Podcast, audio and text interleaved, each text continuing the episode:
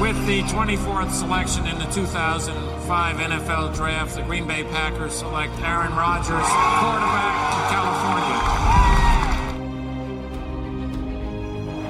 The final snap of Super Bowl 45. The Green Bay Packers have won the Super Bowl. The Lombardi Trophy is coming home.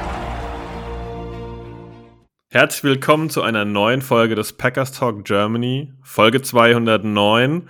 Ich bin Sebastian, mit mir ist die Woche der Chris dabei. Hi Chris. Hallöchen zusammen. Ein kurzer Überblick, was wir heute ja, machen, besprechen. Wir werden uns ganz kurz mit ein paar News beschäftigen, da auch wieder mit der Thematik Aaron Rodgers ein, zwei Wörter zu verlieren. Und danach machen wir heute eine Kaderanalyse und zwar der Defensive, blicken dabei ein bisschen auf die vergangene Saison zurück, werden allerdings auch den Blick natürlich auf die kommende Saison richten. Wer ist da unter Vertrag? Wer ist weg? Wen hätten wir vielleicht gerne zurück? Ähm, genau. Solltet ihr eine andere Meinung haben, lasst sie uns gerne wissen. Ihr kennt die Thematik, Discord, Twitter, wo auch immer ihr eure Infos dann absetzen wollt. Wir nehmen das gerne auf und sind auch immer um Diskussionen, ja, froh drum. Wir beginnen mit den News, denn die Packers haben eine Premiere gefeiert und dann die haben mit Erin Roberge das erste Mal eine Athletic-Trainerin Vollzeit äh, ja, eingestellt. Die erste weibliche Person, die diesen Posten äh, Fulltime bei den Packers bekleid bekleiden kann. Ist eine kleine News, aber garantiert eine, eine spannende Sache. Die Dame hat ihren Abschluss damals sogar in ähm, Wisconsin-Madison gemacht. Ja, genau.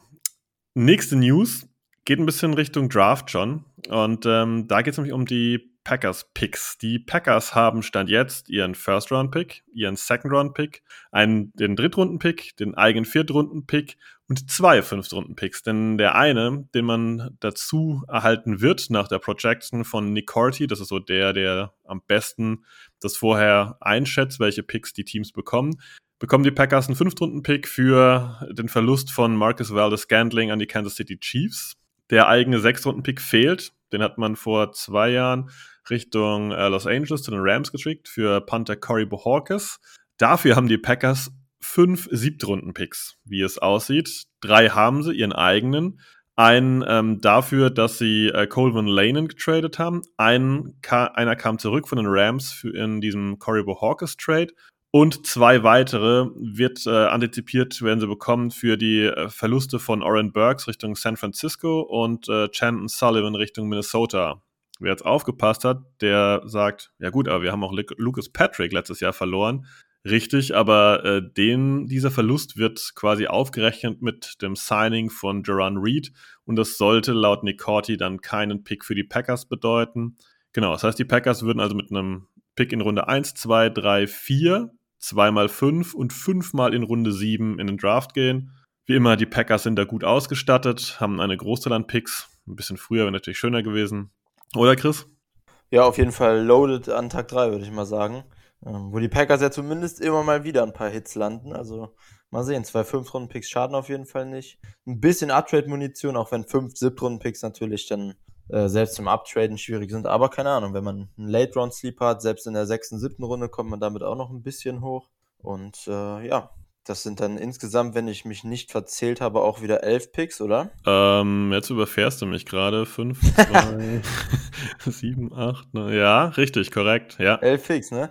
Ja, ja, also Packers sind da wieder einigermaßen gut ausgestattet für den Draft. Kann man sich definitiv drauf freuen. Absolut, absolut. Und du hast schon erwähnt, die Packers haben ja auch ein gewisses Talent in späteren Runden, da ja die eine oder andere ja, feine Personalien mal zu finden, der den Packers was geben kann. Ähm, auch Richtung Kicker kann sowas interessant werden. Mason Crosby wird nochmal ein Thema garantiert in einer anderen Folge werden, aber sollten die Packers hier einen anderen Weg gehen oder Competition holen wollen, die Junges, Kicker werden ja gerne in Runde 6 und 7 gezogen, da hätten die Packers auf jeden Fall Munition. Jetzt aber nochmal kurz zur Thematik Aaron Rodgers. Chris, was ist so eigentlich dein Gefühl bezüglich Aaron Rodgers, wenn man ja bedenkt, dass man diese McAfee-Show hat, wo immer dann gesagt wird, ja, es gibt da die nächsten News und Breaking und sonst irgendwas und man muss ja ehrlich sein, es sind selten News, es ist selten Breaking, sondern es ist meistens mhm. sehr vages Gerede. Jetzt hört man dass äh, vielleicht ein Trade im Raum steht und die Packers durchaus ja, vielleicht offen sind für Gespräche. Dann hört man von den Jets ein bisschen, dass vielleicht das das Ziel wäre. Was hältst du von der ganzen Sache? Ja, wie du sagst, super schwierig, die News da, wenn man es so nennen kann, irgendwie einzuordnen. Rogers wirkt, finde ich zumindest, das habe ich so ein bisschen als Takeaway gehabt aus der Show, schon einem Trade gegenüber relativ offen, würde ich sagen. Also abgeneigt sieht in meinen Augen ziemlich anders aus. Und er hat ja sogar auch gesagt, wenn die Packers eben in die, in die Richtung gehen, dass sie etwas jünger werden wollen, dann wäre er nicht offended, also er, er würde sich nicht angegriffen fühlen quasi. Ähm, das hört sich schon, schon alles sehr bereit an nach einem, nach einem Neuanfang für ihn auch und auch für die Packers, aber ganz ehrlich, eine Prognose da jetzt zu wagen, nach den letzten Jahren, die wir mit Rogers hatten, wo es immer wieder so aussah, als wäre es jetzt dann vorbei, ähm, das traue ich, mir, trau ich mir selbst jetzt nicht zu. Ähm, mal sehen, was kommt, aber ich denke tatsächlich im Moment kann man sagen, dass jede Option auf dem Tisch liegt und im Bereich des Möglichen ist, oder? Ja, da würde ich mitgehen. Ähm, das hast du auch gut formuliert. Äh, jede Option liegt auf dem Tisch. Ähm, ich kann mir alles vorstellen.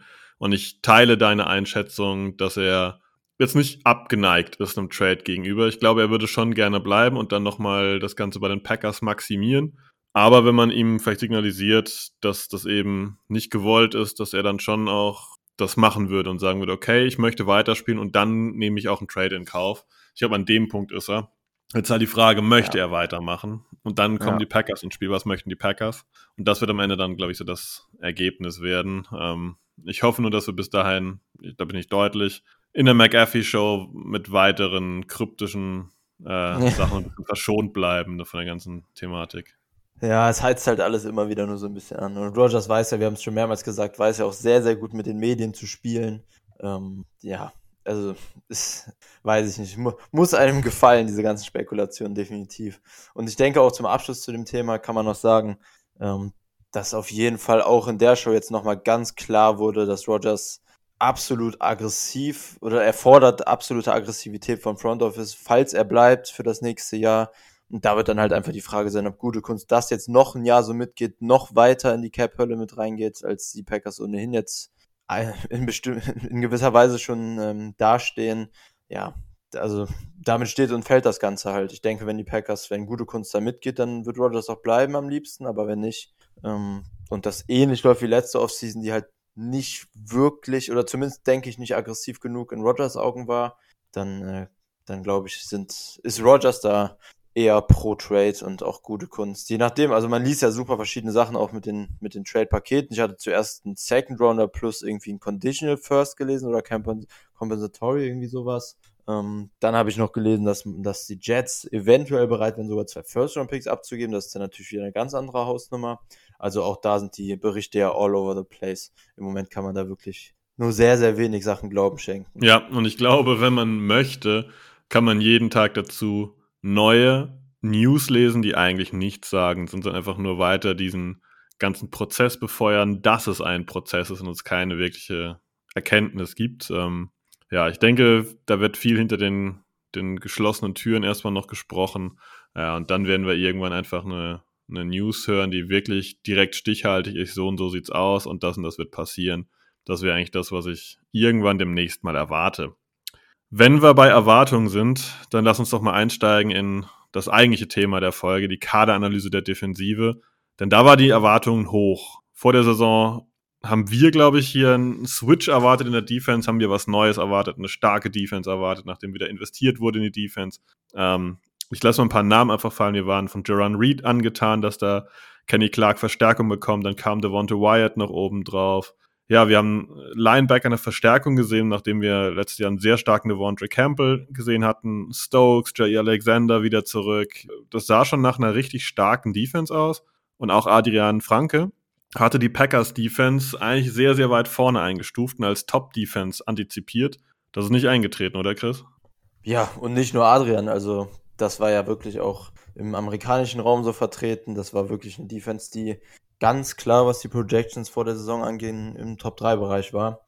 Ja, brauchen wir jetzt, denke ich, nicht groß ausführlich drüber reden, dass das nicht ansatzweise eingetreten ist. Und das, die Gründe dafür haben wir auch schon in vielen vorherigen Folgen versucht, zumindest herauszufiltern. Ist uns mal mehr, mal weniger gelungen. Und es ist natürlich auch schwierig, da alles so auseinander zu bröseln, vor allem aus, aus unserer Sicht jetzt hier. Ja, aber eine Enttäuschung ist die Defense so oder so, woran es lag, äh, sei mal dahingestellt. Ja, und dann ähm, wenn du sonst, sonst grundlegend nichts mehr zur Sache zu sagen hättest, dann würde ich sagen, steigen wir mal direkt in die erste Positionsgruppe ein. Absolut. Legen wir los mit den Defensive Tackles. Alles klar. Ja, ich würde sagen, wir gehen, wir gehen nur einfach mal ähm, oder schauen einfach mal oberflächlich drauf. Die Packers haben jetzt letztes Jahr einen First-Round-Pick investiert in die D-Line mit Wyatt, der ist zum Ende ein bisschen aufgetaut ist und haben mit Clark natürlich einen klaren Anker drin. Ganz klar den besten Spieler auch in der D-Line, der natürlich aber auch relativ teuer ist. Hat jetzt nächste Saison bei den Packers ein, ein Capit von fast 24 Millionen. Das ist schon, schon ziemlich hoch. Ähm, Clark hat jetzt auch insgesamt, fand ich die Saison es, also in Spurts, gerade Anfang und Ende, war es gut bis sehr gut auch. Aber die Saison insgesamt mit diesem Stretch, so von Woche 4, 5 bis Woche ja, 14 ungefähr, würde ich sagen, 13 nach der Bye Week, ähm, war schon echt enttäuschend. Und die Saison insgesamt würde ich dann auch eher als kleine Enttäuschung, was Clark angeht, ähm, deklarieren. Ja, und dahinter wird es dann dementsprechend auch schon eng. Mal gucken, was mit White überhaupt der nächste Saison ist. Ob er mehr spielt, da gehe ich mal Stand jetzt von aus, aber 100% sicher sein kann man sich natürlich nicht. Wir haben dann noch Joran Reed, den du eben angesprochen hast, der aber Free Agent wird. Unrestricted Free Agent auch. Ähm, Dean Laurie dasselbe. Auch Unrestricted Free Agent nach dieser Saison. War ja auch verletzt jetzt dieses Jahr. Ähm, vor allem die zweite Saisonhälfte. Und dann haben wir noch ein paar, paar jüngere Spieler mit drin, mit Jonathan Ford, der jetzt seine Rookie-Saison hatte, halt auch ein Siebtrunden-Pick, ziemlich günstig zumindest noch. TJ Slayton, ähm, auch noch in seinem Rookie-Vertrag, auch Late-Round-Pick. Und Chris Slayton, der in der Preseason ja ganz ordentlich aussah, aber halt auch nur einen Futures-Contract hat. Also insgesamt, ich weiß nicht, wie du es siehst, aber insgesamt glaube ich, trotz des First-Round-Picks von Wyatt, kann man in die D-Line auf jeden Fall noch was investieren. Gerade was so, also es, es muss definitiv nicht nochmal ähm, Top-Qualität sein, aber schon, also ich würde mich zumindest nicht sträuben, wenn die Packers ähm, nochmal einen Day-2-Pick investieren, sage ich ganz ehrlich. Und ja, es ist halt hinter Clark sehr, sehr viel What-If mit jungen Spielern und wenig ähm, Proven Quality, sage ich jetzt mal. Ja, absolut. Und ähm, ich sage sogar, man muss einen Veteran holen und den Day-2-Pick. Also das sehe ich schon beides, dass man das braucht. Ähm, weil Kenny Clark, to Wyatt und danach muss man sagen, äh, TJ Slayton ist, ist ein, ist ein Roleplayer at best, glaube ich. Darin ist er, gefällt er mir eigentlich bislang ganz gut, aber ist niemand, der jetzt auf Dauer hier ähm, bei einem Ausfall von zwei, drei Wochen vielleicht Kenny Clark und Devonta Wyatt irgendwie vertreten könnte. Da braucht es auf jeden Fall Tiefe. Und das siehst du auch bei, finde ich, bei guten Teams, die da dann Spieler reinbringen können, die ein gewisses Level halten. Und das haben die Packers nach eben den Abgängen, die du genannt hast, von äh, Lowry, von Joran Reed, einfach nicht mehr auf dem Roster nächstes Jahr. Und da müssen die Packers ganz klar was tun. Wenn die entsprechenden Spieler nicht mehr da sind, dann ja, kann man nicht nur hoffen, dass Jonathan Ford einen Sprung macht, weil Jonathan Ford hat letztes Jahr im Prinzip nicht gespielt. Und ähm, daher muss da aus Packers Sicht ja, was kommen. Ja, definitiv. Also ich meine, alleine dev-technisch, wenn halt Laurie und Reed gehen und nicht wiedergeholt werden günstig, ähm, dann sind halt nur noch fünf D-Liner übrig und damit geht man natürlich nicht nur auf Season rein.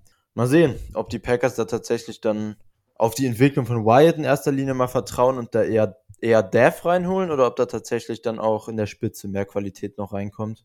Ähm, bin ich gespannt und kann ich tatsächlich aus den, aus den letzten Jahren, klar, jetzt kam Wyatt, aber davor war ja wirklich, würde ich sagen, insgesamt inkonstant und eher weniger Investments in die Interior D-Line gesteckt, seit gute Kunst GM ist. Ähm, klar, die Vertragsverlängerung von Kenny nochmal mal ausgenommen, aber der ist ja auch ein eigenes Draft-Pick der Packers. Ähm, ja, bin ich mal gespannt und ich bin mir auch aus, aus Analyse oder, oder Bewertungssicht nicht so sicher, ähm, in welche der beiden Richtungen die Packers gehen. Ja, für, für mich ist klar, dass äh, ein Veteran auf jeden Fall mit dabei sein muss. Ohne Veteran sehe ich das bei den Packers nächstes Jahr einfach mhm. nicht, dass man da eine ja, kompetitive. Truppe auf den, auf den Platz bringt und das ist einfach jetzt kein Misstrauen in äh, ja, to Wyatt. Kann ich mir doch schon vorstellen, aber wenn man einfach immer so die, die Snap-Zahlen so ein bisschen betrachtet, dann hat Jaron Reed äh, 68% der defensiven Snaps gespielt, Dean Lowry 46. Und äh, der Wanta Wyatt hat durch den ja, Saisonende am Ende noch auf 21% geschafft und äh, TJ Slayton hatte 33%. Also man verliert 68 und 46% der Snaps.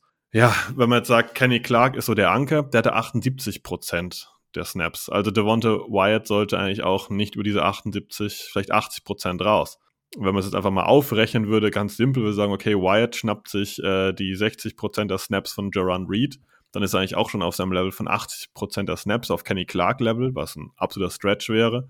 Und dann fehlen immer noch ungefähr diese 50 Prozent, die Dean Lowry auf dem Feld stand. Und da auf einen Day-2-Starter zu hoffen, finde ich schwierig. Ähm, sowas kann auch mal gut gehen, klar, das sieht man jedes Jahr, dass da ein, zwei Leute aus dem Nichts ähm, plötzlich gute Starter sind.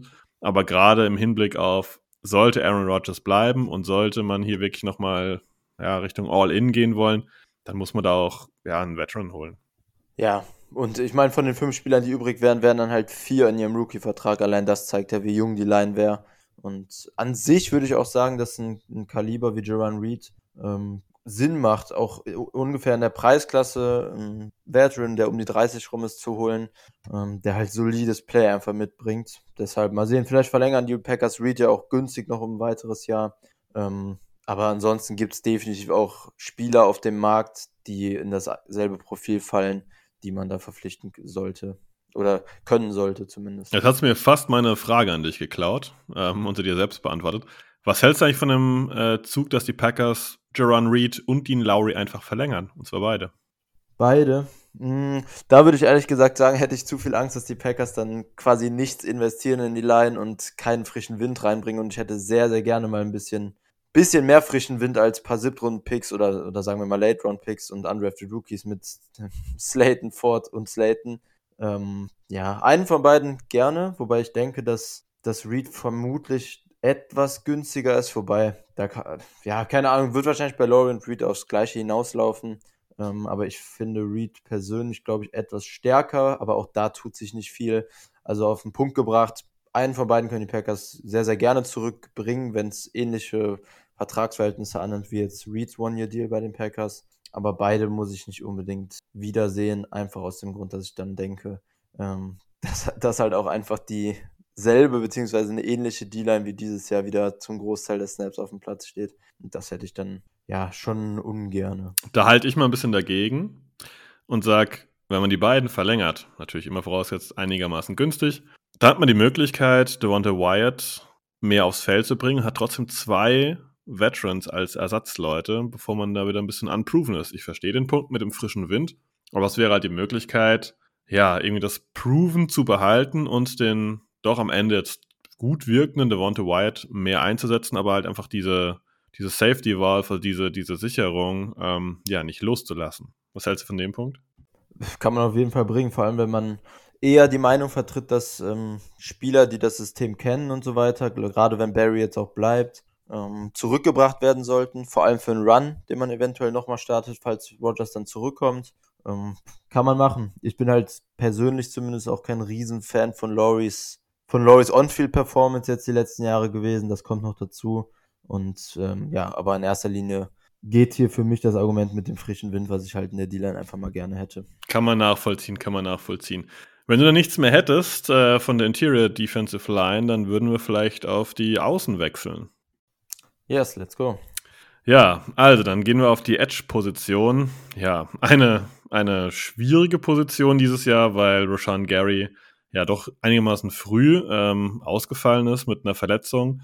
Und äh, wenn man dann weiter das Death Chart der Packers durchgeht, dann sind wir relativ schnell bei Kingsley Enagbari, Preston Smith, Justin Hollins, Ladarius Hamilton, Jonathan Garvin.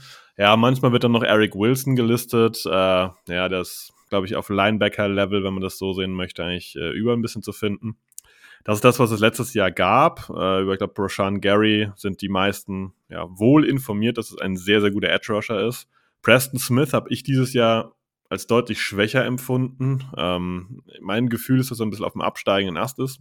Kingsley Enagbari war erfrischend, war ein Draft-Pick, wo wir uns ja allesamt noch sehr gefreut hatten, dass der eigentlich so spät im Draft noch verfügbar war. Und bislang sieht der für mich ja adäquat aus. Justin Hollins hat mich positiv überrascht. Den haben die Packers, ich glaube, von den Rams während der Saison geholt. Der hatte einige ja. gute Momente. Rams, ne? Ja, ja, Rams, genau. Ja.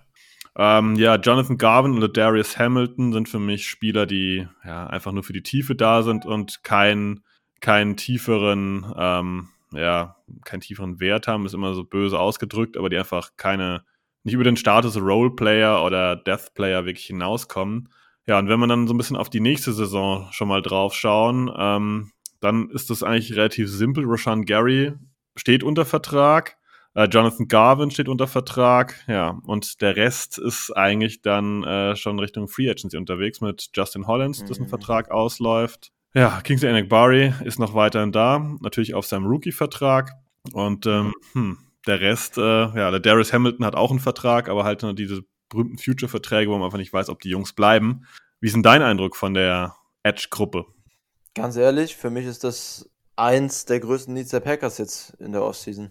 Ähm, Gary spielt ja jetzt, können wir auch kurz dazu sagen, unter seiner 50-Year-Option nächste Saison, die ja immer noch für Gary unfassbar günstig ist mit 10,8 Millionen.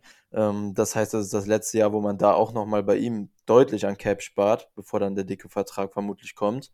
Ja, und dann haben wir von dir angesprochen, Preston Smith als klaren Edge 2, würde ich mal sagen, ähm, der auch mit einem okayen 13 Millionen Capit in die Saison geht, aber ähm, mal abgekoppelt von dem Capit ist Preston für mich halt, ja, als Starting Edge schon, ja, so sagen wir zumindest als Pass Rusher unterdurchschnittlich in der NFL. Als Run Defender ist es eine andere Geschichte, aber das ist halt als Edge einfach deutlich weniger wertvoll als, als, als die Pass Rush Skills. Und ja, danach Inakbari, klar, wird jetzt noch weitere drei Jahre sehr günstig sein, Rookie Contract, ähm, Day 3 Pick, deshalb, da kann man definitiv gut mit leben, aber also gegenüber von Gary mit Preston und Inakbari dann als Edge 2 und 3 reinzugehen. Das ist vielleicht eine schöne Abwechslung mit Veteran und, und einem jungen Spieler, der schon was gezeigt hat einigermaßen, aber jetzt auch nicht ähm, komplett vom Hocker gehauen hat, dass man jetzt sagt, das, da kann man sich komplett drauf verlassen für die nächsten Jahre. Deshalb, also Edge ist grundsätzlich eine Position, wo ich immer sage, man kann frühe Draftpicks investieren und einen Shot drauf nehmen, ähm, weil es auch einfach eine super wertvolle Position ist, gerade was, was Capits und Verträge angeht, aber auch den Einfluss aufs Spiel insgesamt. Ja, und dann, wenn ich mir die Positionsgruppe der Packers dann auch vor allem in der Tiefe anschaue, ähm, wünsche ich mir sehr, dass da diese Offseason was passiert. Ich kann mir nicht vorstellen, dass da ein teurer Veteran kommt. Ähm, auch weil Preston schwer zu cutten ist, hätte ein Deadcap von 9,7 Millionen. Das heißt, man spart tatsächlich nur knapp dreieinhalb Millionen beim Cut. Weiß ich nicht, wie sinnvoll das ist. Ähm, und ein, Pre ein Veteran guter Edge kostet dann halt auch einfach sofort 15 plus Millionen. Ja, deshalb, ich, äh, meine Hoffnung geht da tatsächlich auf einen Day One oder Day Two Pick im Draft. Und dann sieht die Positionsgruppe natürlich auf dem Papier zumindest direkt ganz, ganz anders aus, vor allem in der Spitze. Aber ohne da ein Investment, ja, wird halt ähnlich wie dieses Jahr laufen. Wahrscheinlich. Ja, da stimme ich 100% zu oder mehr eigentlich. Da muss was kommen. Ähm, das hast du auch schon, finde ich, richtig rund beschrieben. Enak Bari kann man total mit zufrieden sein, wenn das so der, der dritte Pass-Rusher ist. Aber ihn in mehr reinzuschreiben, stand jetzt, ist absolut drüber. Und Preston Smith sehe ich mittlerweile auch nur so auf Level dritter Pass-Rusher. Das heißt, wir haben gefühlt eine Nummer 1, zweimal eine Nummer 3. Ja, aber wir haben keinen zweiten Edge-Rusher und danach fehlt auch eigentlich die adäquate Tiefe. Und ähm, da muss auf jeden Fall was Frisches her und du hast die Cap-Zahlen schon ein bisschen eingeworfen. Sean Gary ist günstig, der wird super teuer. Preston Smith ist in einem okayen Bereich finanziell äh, unterwegs. Aber ganz klar ist, dass die Packers hier nachlegen müssen. Und auch wenn viele jetzt dann, wir werden später noch zu anderen Positionen kommen, die vielleicht ein großes Need ist, auch wenn viele dann sagen, wir brauchen noch einen Receiver oder wir brauchen einen Tight End oder wir brauchen vielleicht sogar den Safety. Ich kann mir durchaus vorstellen, dass die Packers wieder in Runde 1 auf einen Edge-Defender gehen und dann eben den ähm, so aufbauen, dass eben nicht direkt der volle Starter sein muss, sondern eben halt, wie sie es mit Roshan Gary gemacht haben, dass er als Nummer 3 hinter ähm, ja, Gary und Preston Smith ja das erste Jahr so ein bisschen lernt. Davon können wir jetzt wieder halten, was wir wollen, wenn man diese All-In-Thematik gehen, aber das wäre der klassisch Packers Way. Genau, und gerade der letzte Punkt, vielleicht hat sich bei mir gerade etwas zu negativ für die kommende Saison angehört, weil es ist es ist kein Horror-Edge-Trio äh, jetzt aus Gary, Preston und Enakbari, aber ähm, gerade wenn man sich dann anguckt, dass Preston in der nächsten Offseason schon ein realistischer Cut-Kandidat ist, würde ich sagen, weil da spart man dann schon knapp 7 Millionen bei ihm ein. Ähm, gerade in Hinsicht darauf finde ich den Punkt, den du halt jetzt am Ende angebracht hast, ganz wichtig. Der Edge Rusher könnte jetzt ein Jahr lernen, ohne eine klare Starting-Rolle zu übernehmen und ähm, ja, könnte dann halt nächstes Jahr, falls Preston dann gecuttet wird, ganz, ganz mit, mit Voreindrücken und mit äh, einer Rookie-Saison, die ohne großen Druck stattgefunden hat, reinstarten in seine NFL-Starting-Karriere zumindest, sagen wir mal. Ja, Und also ich kann mir tatsächlich auch gut vorstellen, dass die Packers wirklich auf Edge wieder in Runde 1 gehen, was du gerade gesagt hast. Ähm, sehe ich definitiv auch als realistische Option. Ja, ich denke, dann können wir sogar von der einen Linebacker-Position, von der Edge-Position, dann äh, zu den Inside-Linebackern und Middle-Linebackern, wie man sie bezeichnen möchte, äh, wechseln. Ja, auch eine Position, die durchaus prominent ist dieses Jahr mit äh, dem ersten Pick aus dem letzten Jahr, Quay Walker und ja, Devontre Campbell, der deutliches Down-Year hatte, nachdem er im Jahr zuvor ja wie Phoenix aus der Asche kam. Was ist dein Eindruck von der Linebacker-Gruppe dieses Jahr? Äh, dieses Jahr oder mit Blick auf die kommende Saison? Ja, so beides, rückblickend und wie schätzt mhm. du die kommende Saison ein? Äh, ja, gut, war natürlich von vornherein spannend, ähm, was Quay Walker angeht. Ich denke insgesamt, ohne jetzt ähm, auf den Value des Picks zu gehen, den kann man definitiv kritisieren, keine Frage jetzt als Erstrunden-Pick, ähm, denke ich, kann man mit seiner Performance in der Rookie-Saison zufrieden sein. Er hat keine Bäume ausgerissen, aber ähm, hatte schon auch gute Spiele mit drin. Ich denke, damit da kann man definitiv mit leben und der bringt ja auch gerade für sich noch eine Menge Upside mit. Das sollte schon, denke ich, ein ganz guter NFL-Linebacker werden, wenn ich jetzt tippen müsste. Ja, Campbell, definitiv schon eine kleine Enttäuschung. Ähm, war auch nicht Horror, aber die Erwartungen nach der All-Pro-Saison 2021 waren natürlich auch super hoch. Musste man in gewisser Weise in der Offseason auch schon mit rechnen, aber man hat natürlich trotzdem gehofft, dass er das Niveau hält. Ähm, ich denke, mit Blick auf nächste Saison steht unser Starting Linebacker Duo mit den beiden. Campbells Vertrag wurde ja nochmal verlängert äh, um vier Jahre tatsächlich dann äh, bis inklusive 2026. Cutten ist auch überhaupt keine Option bei ihm, um Cap zu sparen. Deshalb, also da glaube ich tatsächlich sind die Packers ordentlich aufgestellt. Walker wird, wenn es normal läuft, nochmal ein bisschen besser sein. Ähm, Campbell, denke ich, wird sich einfach, wie, wie es immer ist, im, äh, in der Mitte einpendeln zwischen den Leistungen, die er bisher in seiner Karriere so hatte. Und dann ist das ein solides Linebacker-Duo. McDuffie fand ich tatsächlich, wenn er reinkam, auch gar nicht mal so schlecht. Ist ja auch noch in seinem super günstigen Rookie-Contract, der noch bis 25 geht. Also 25 wird er Free Agent. Ja, und dahinter sind dann, sagen wir mal, ordentliche Rotationsspieler. Eric Wilson, den du eben, glaube ich, kurz angesprochen hast bei den Edges, wird wieder Free Agent jetzt. War ein kurzer Stint bei den Packers natürlich, aber hat ja ohnehin keine Rolle so wirklich gespielt. Ähm, und natürlich haben wir auch noch ähm, Chris Barnes mit drin in der Verlosung, der Restricted Free, äh, Free Agent wird, diese Offseason.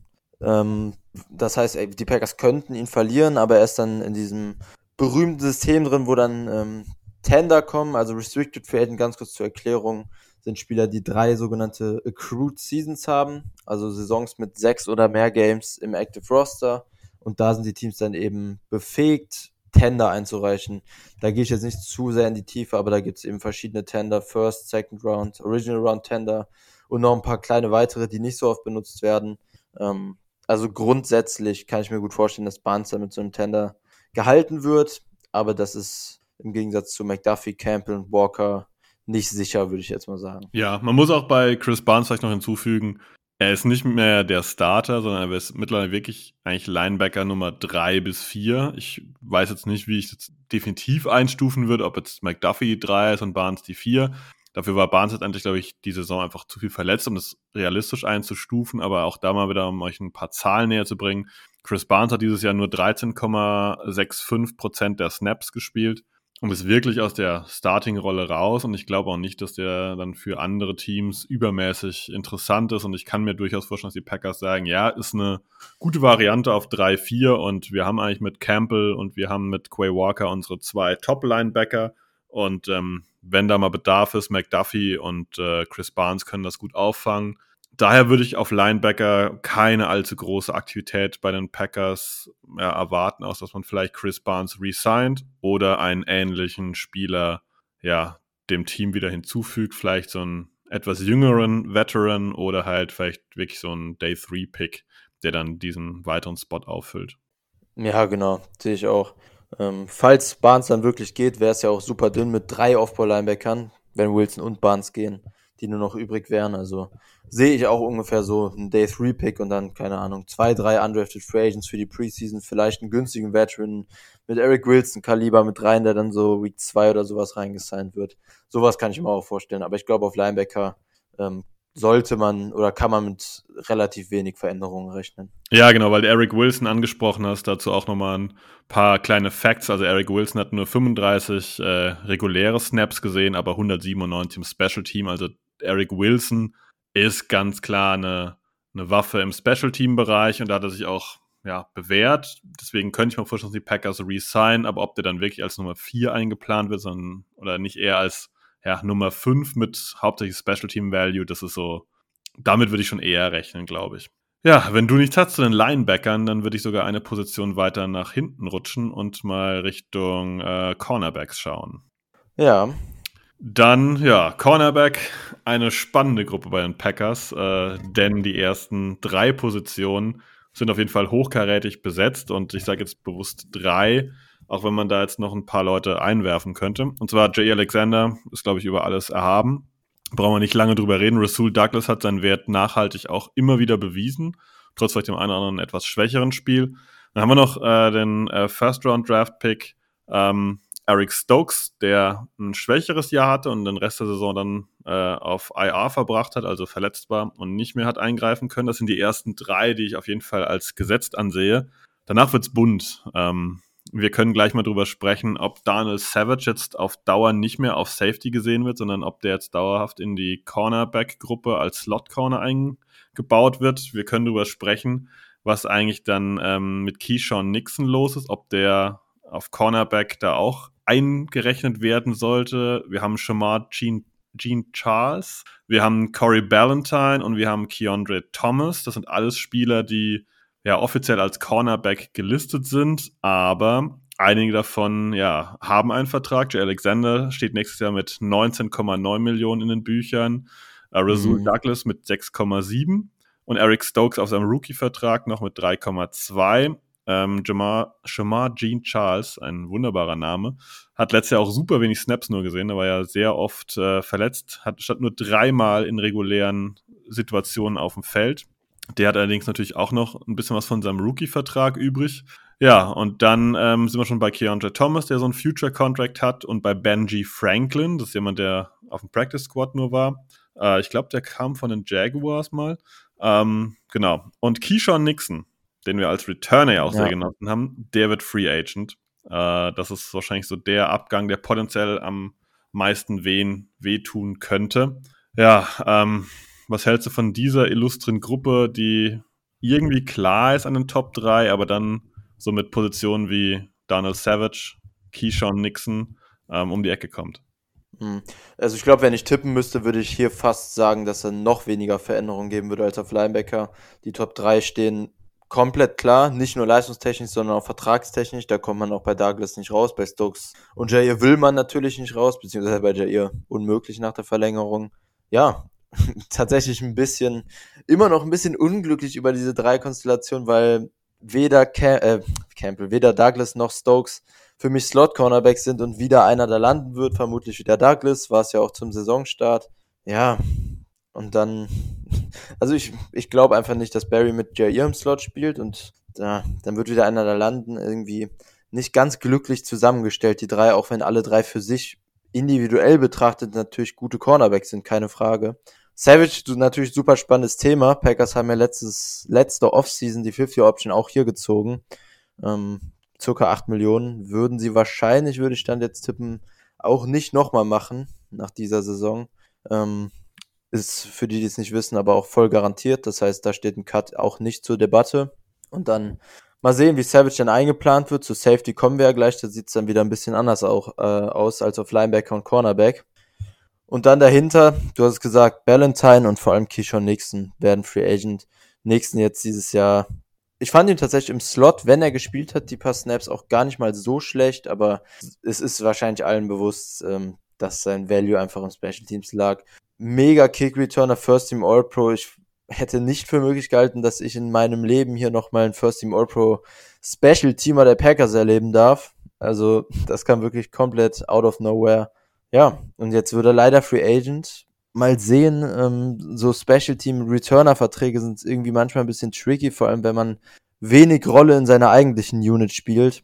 Wenn Nixon aber verlängert wird und die Packers dann mit Savage und Nixon quasi noch zwei weitere Backup Slot Cornerbacks haben, mit Gene Charles dann noch ein, ein Hybrid, sage ich mal, der beides einigermaßen spielen kann, aber dann so Cornerback 5, 6 wäre, dann glaube ich, wird sich hier sehr, sehr, sehr wenig tun. Die Packers werden vielleicht, wenn es wirklich bei 11 Draftpicks bleibt, dann eins investieren, aber ich denke, nie technisch ist das dann aus dem Stehgreif schon die Positionsgruppe der Packers, wo fast am wenigsten Bedarf herrscht, würde ich sagen. Ja, ich sehe das, glaube ich, auf Linebacker noch ein bisschen mehr, weil mir diese Position 4 einfach nicht so gut gefällt. Schon mal Gene Charles war einfach ähm, zu wenig zu sehen die letzte Zeit, dass ich das Final ja. beurteilen kann.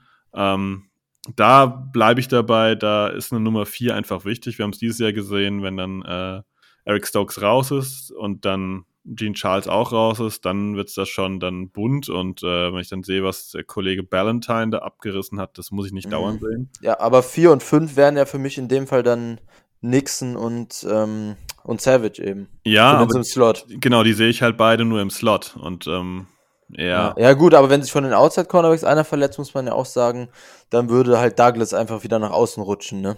Der, der ja dann als Starter im Slot wäre. Und wenn Stokes sich zum Beispiel verletzen sollte, rutscht Douglas dann nach außen und dann rutscht eben Savage oder Nixon rein. Ja, da, da bleibe ich halt aber, dass ich finde, Gene Charles ist für außen zu klein, zu schmächtig. Und ja, letztendlich fair. hat man dann auf Position 4, 5 und 6 drei Leute, die eigentlich nur Slot können. Stand ja, also Outside, Outside Corner kann ich mir auch vorstellen, aber ich glaube nicht, dass da was was High-Value-Technisches reinfließt. Nee, High-Value auf gar keinen Fall, das sehe ich auch so. Wie du vorhin gesagt hast, ähm, ich könnte mir vorstellen, dass da jemand wirklich so in, in Week 2 irgendwie vielleicht noch dazu stößt, der woanders nicht untergekommen ist. So ein richtig schöner, ja, proven Veteran, der ähm, dann einfach diese, diese Rolle in der Tiefe einnimmt.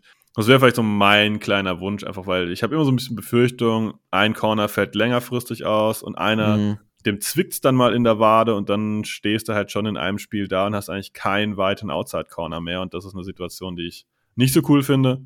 Ähm, ja ja, ich glaube, das ist so mein, meine, meine Sorge, aber wenn alle drei fit sind, äh, sind wir da wirklich sehr gut und auch qualitativ hochwertig aufgestellt, selbst wenn vielleicht Eric Stokes jetzt nicht der Übercorner wird, sondern vielleicht wirklich nur ein guter Corner oder ein solider Corner, das ist auch was, was zu schätzen, was man schätzen wissen sollte. Ähm, Keyshawn Nixon hast angesprochen da bin ich auch mega gespannt drauf, was da passiert. Ich hoffe ja, dass wir einfach die Karte mit Rich äh, Bisaccia weiter im Team haben, der übrigens ein Interview hat bei den, war das Colts? Bei den Colts, genau. Ja, bei den Colts wurde er für den Headcoach-Posten interviewt. Ähm, Wäre halt super, wenn wir den behalten können als Special Team Coach. Und weil er hat ja Nixon mitgebracht von den Raiders und äh, ich hoffe, dass einfach diese persönliche Beziehung und dieses Gespräch, vielleicht das, das Wissen, dass er Einsatzzeiten unter ihm bekommt, dass das halt vielleicht das Zugpferd ist, dass er eben bei den Packers verlängert, weil diese Returns ja. möchte ich weiter sehen und auch sonst im Special Team ist er einfach ein, ja, eine Bereicherung gewesen. Ja, genau. Also für mich ist das vor allem auch Storyline-technisch geprägt. Ich will nicht, dass die Packers da jetzt overpayen für einen Returner, weil in der Qualität findet man vielleicht keinen, aber man findet Returner, sage ich mal. Aber Storyline-technisch wäre ich super glücklich, wenn die Packers Nixon behalten. Also ich habe es ja eben durchklingen lassen. Das ist quasi der erste überhaupt solide Kick-Returner, den ich jetzt bei den Packers, äh, seit ich seit 2014 gucke, gesehen habe. Ähm, und wäre einfach schön, wenn man da mal ein bisschen Kontinuität ins Return-Game bringen kann, auch nächstes Jahr noch. Ich greife mal das Stichwort Kontinuität, Kontinuität auf und äh, schieb dir den Ball mal bei den Safeties rüber. Denn da wird es wahrscheinlich nicht arg viel an Kontinuität ja, geben. Ihr habt mhm. schon mitgekriegt, Daniel Savage haben wir jetzt auch mal so ein bisschen in die Cornerback-Gruppe ähm, eingestellt. Den kann man auch bei Safety sehen. Wahrscheinlich wirst du ihn auch bei Safety nochmal aufzählen, weil es einfach super unklar ist, was da jetzt endlich mit ihm passiert. Ob Joe Barry ihn vielleicht sagt, okay, in der Offseason neue Chance auf der Safety-Position. Oder ob er sagt, ähm, ja, das war's mit dir. Ich sehe dich, wenn, wirklich nur als Slot-Corner. Chris, klär uns mal die Safeties auf. Ja, also wenn wir Savage nicht dazu rechnen, dann ist das ja wirklich komplette Not hier auf Safety. Ähm, für, für alle, die es nicht auf dem Schirm haben, denn Adrian Elmers läuft aus diese Saison. Ähm, Packers hatten ihm ja bisher nicht verlängert, nur vier Void Years hinten dran geklatscht, die natürlich noch reinschlagen die nächsten Jahre, unter anderem acht Millionen Void jetzt kommende Saison. Ähm, das wäre natürlich schon krass, wenn die Packers jetzt ohne Amos und ohne, oder sagen wir ohne Savage als Safety, wenn er auf Corner eingeplant ist, rausgehen. Und auf einmal eine Positionsgruppe, die jetzt über Jahre ein klares Duo hatte, quasi auf Null steht. Ähm, ja, also ich persönlich glaube auch nicht, dass Amos verlängert wird. Ich weiß nicht, wie du es siehst, aber ähm, Amos hat ja jetzt die letzten ein, zwei Jahre wirklich auf super hohem Niveau gespielt, aber jetzt vergangene Saison war ja wirklich ein ganz klarer Leistungseinbruch, fand ich. Und ich denke, mit 30 würde er den Packers auch fast noch zu teuer sein, trotz der Down-Season. Ich glaube nicht, dass Amos zurückkommt, ehrlich gesagt. Und dann, ja, Dalen Levitt läuft ebenfalls aus, hat jetzt natürlich in der Defense ohnehin keine Rolle, keinen einzigen Defense-Snap, aber im Special Teams zumindest eine Rolle gespielt. Rudy Ford läuft aus, der natürlich klarer Safety 3 war, viele Snaps hatte, ähm, ab der Midseason vor allem, ab Week 10 quasi Starter war sogar, mal mehr, mal weniger, aber auch, auch Spiele mit 100% Snaps drin hatte. Also, wenn wirklich Amos und fortgehen, dann ist das, ist das eigentlich schon, wenn man einfach nur vom, vom Need als Starter ausgeht, ist das dann die, die offensive Positionsgruppe der Packers. Ähm, da gibt es noch andere, die mit reinspielen, aber ich denke, wenn wirklich Amos und fortgehen, dann ist es klar, dass hier fast zwei Starter benötigt werden, weil Savage, ja, man, man kann im Notfall dann mit Savage als Safety Starter ans Jahr gehen, aber dann hast du theoretisch auch wieder einen Cornerback weniger am Dev dahinter. Und dann hast du halt auch Savage, der einfach ein unterdurchschnittlicher Safety in der NFL ist, hat er jetzt über seine vier Rookie-Jahre gezeigt. Ähm, Safety wird sehr, sehr aktiv werden und sehr, sehr spannend werden, wie die Packers das handeln. Ja, das ist eine ordentliche Zusammenfassung. Ähm, Aiden Amos würde ich verlängern, sage ich ganz ehrlich. Ich glaube, dass das auch dieses Jahr durchaus beeinträchtigt war durch seinen Partner. Ich glaube, dass das mhm. äh, nicht gut war, was da zu Beginn in der Defense so gespielt wurde. Ich glaube, das hat nicht gepasst zu dem, was ähm, hat ihm nicht geholfen, die Leistung zu halten und dieses ganze Chaos außenrum, wer da sonst noch so auf Safety jetzt spielt, ähm, das hat dazu gepasst. Und ähm, ja, ich, ich würde ihn verlängern. Einfach die, die Gründe sind relativ simpel. Also ich würde ihn nicht teuer verlängern natürlich, aber auch eher günstig verlängern. Du hast gesagt, die, die Gruppe ist komplett blank. Das muss man einfach mal so sagen. Die Gruppe ist Stand jetzt komplett blank. Und wenn man sie ein bisschen auffüllen will mit Savage, dann füllt man sie mit einer Person auf, die man bewusst dieses Jahr aus dieser Gruppe rausgenommen hat, weil die Leistung nicht mehr entsprechend war. Und da müssen die Packers was tun und die Packers müssen da im Draft was tun. Und die Packers müssen garantiert auch auf der Schiene Veteran was tun. Rudy Ford, auch wegen seinem Special Team Value, würde ich gerne wieder sehen. Es war völlig in Ordnung, was der als Safety Nummer 3 dann abgeliefert hat. Wenn man dazu Amos zurückholen würde, günstig, und dann da einen Draft-Pick Day 2 mindestens äh, reinwirft, dann wäre das angebracht aus meiner Sicht, weil das ist einfach eine zu wichtige Position. Und ähm, wenn wir so ein bisschen nochmal auf Amos zurückschauen, ich fand, dass man ihn halt dieses Jahr oftmals ja, seinen Stärken genommen hat. Amos hat immer geglänzt, wenn er blitzen konnte, hat immer gegen den Run geglänzt. Und dieses Jahr war er super viel halt als tiefer Safety unterwegs. Und das ist eigentlich nicht die Rolle, die jetzt perfekt zu ihm passt.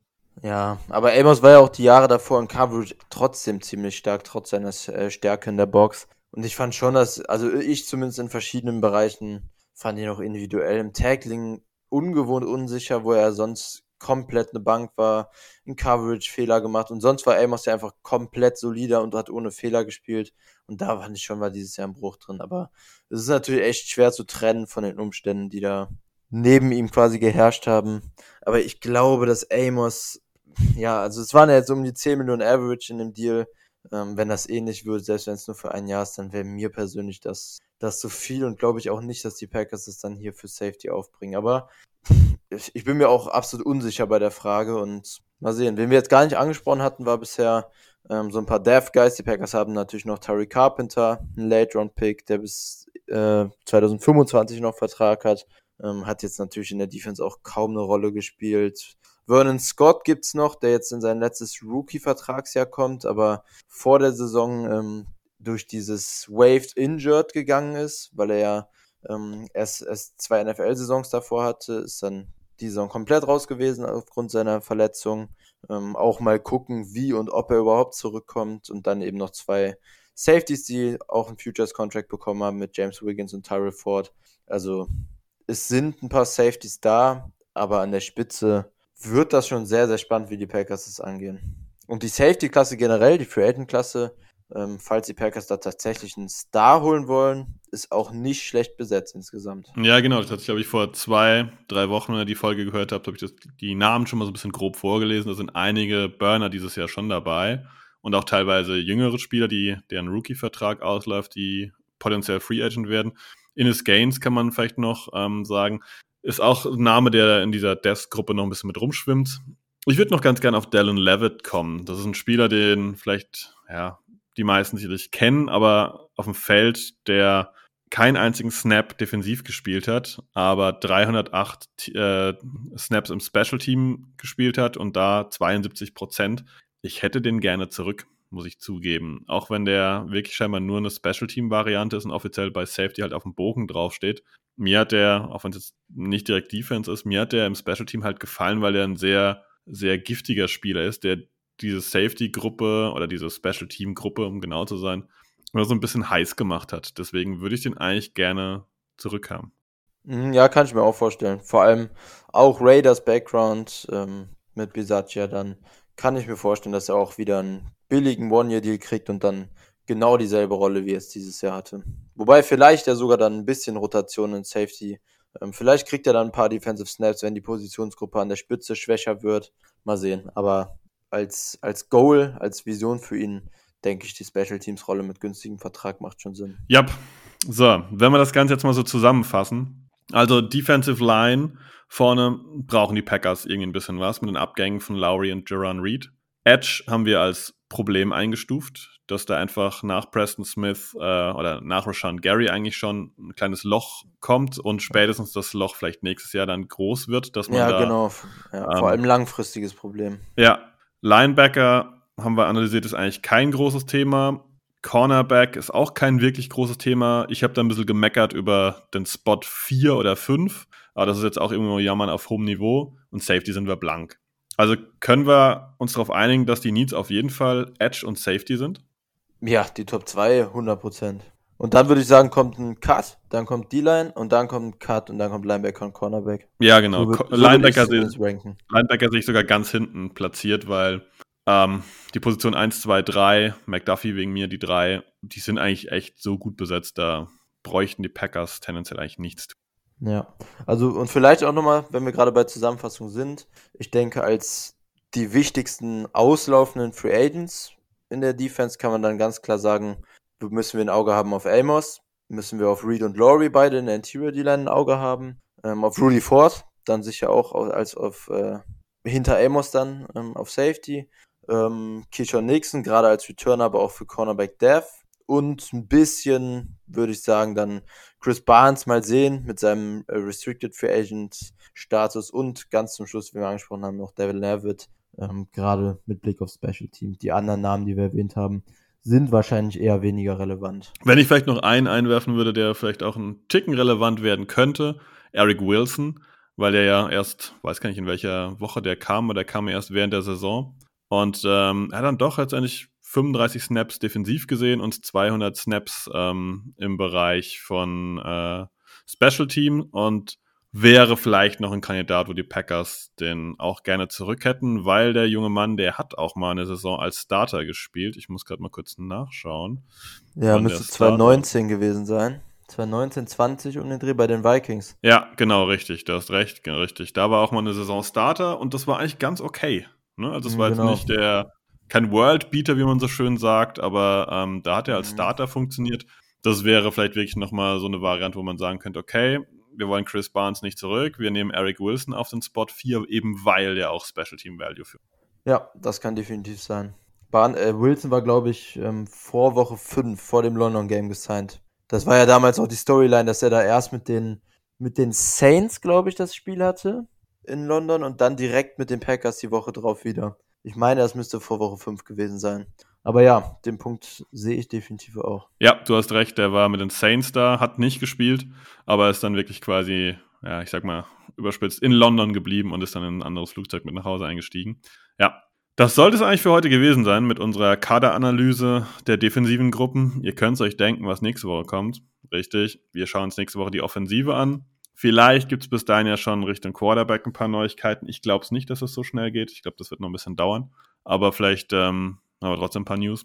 Genau. Und äh, nächste Woche werden wir auch das Special Team noch mal ein bisschen mit einpacken, weil es ja weder offensiv noch defensiv ist, weil dazu, muss man ehrlich sein, eine Folge dazu lohnt es jetzt dann nicht.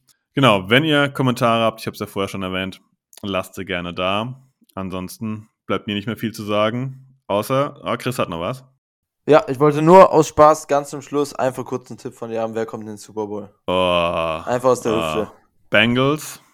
Ja, nice. Ähm, Bengals 49ers. Bengals 49ers? Okay, krass. Ja. ja. Dann gehe ich mal mit Was Chiefs? Eagles damit bisschen. Nee, ich hätte Chiefs Eagles sowieso gesagt, aber das passt dann perfekt, dann haben wir ein bisschen Battle drin. Ja, ähm, ja, Eagles kann ich mir vorstellen. Chiefs, Mahomes sah nicht gut aus mit dem Huf. Also das, Ja. äh, Ja, keine Ahnung. Heute habe ich schon ein Video gesehen, wie er ohne Walking Boot läuft. Ich weiß es nicht, dem Jungen traue ich alles zu.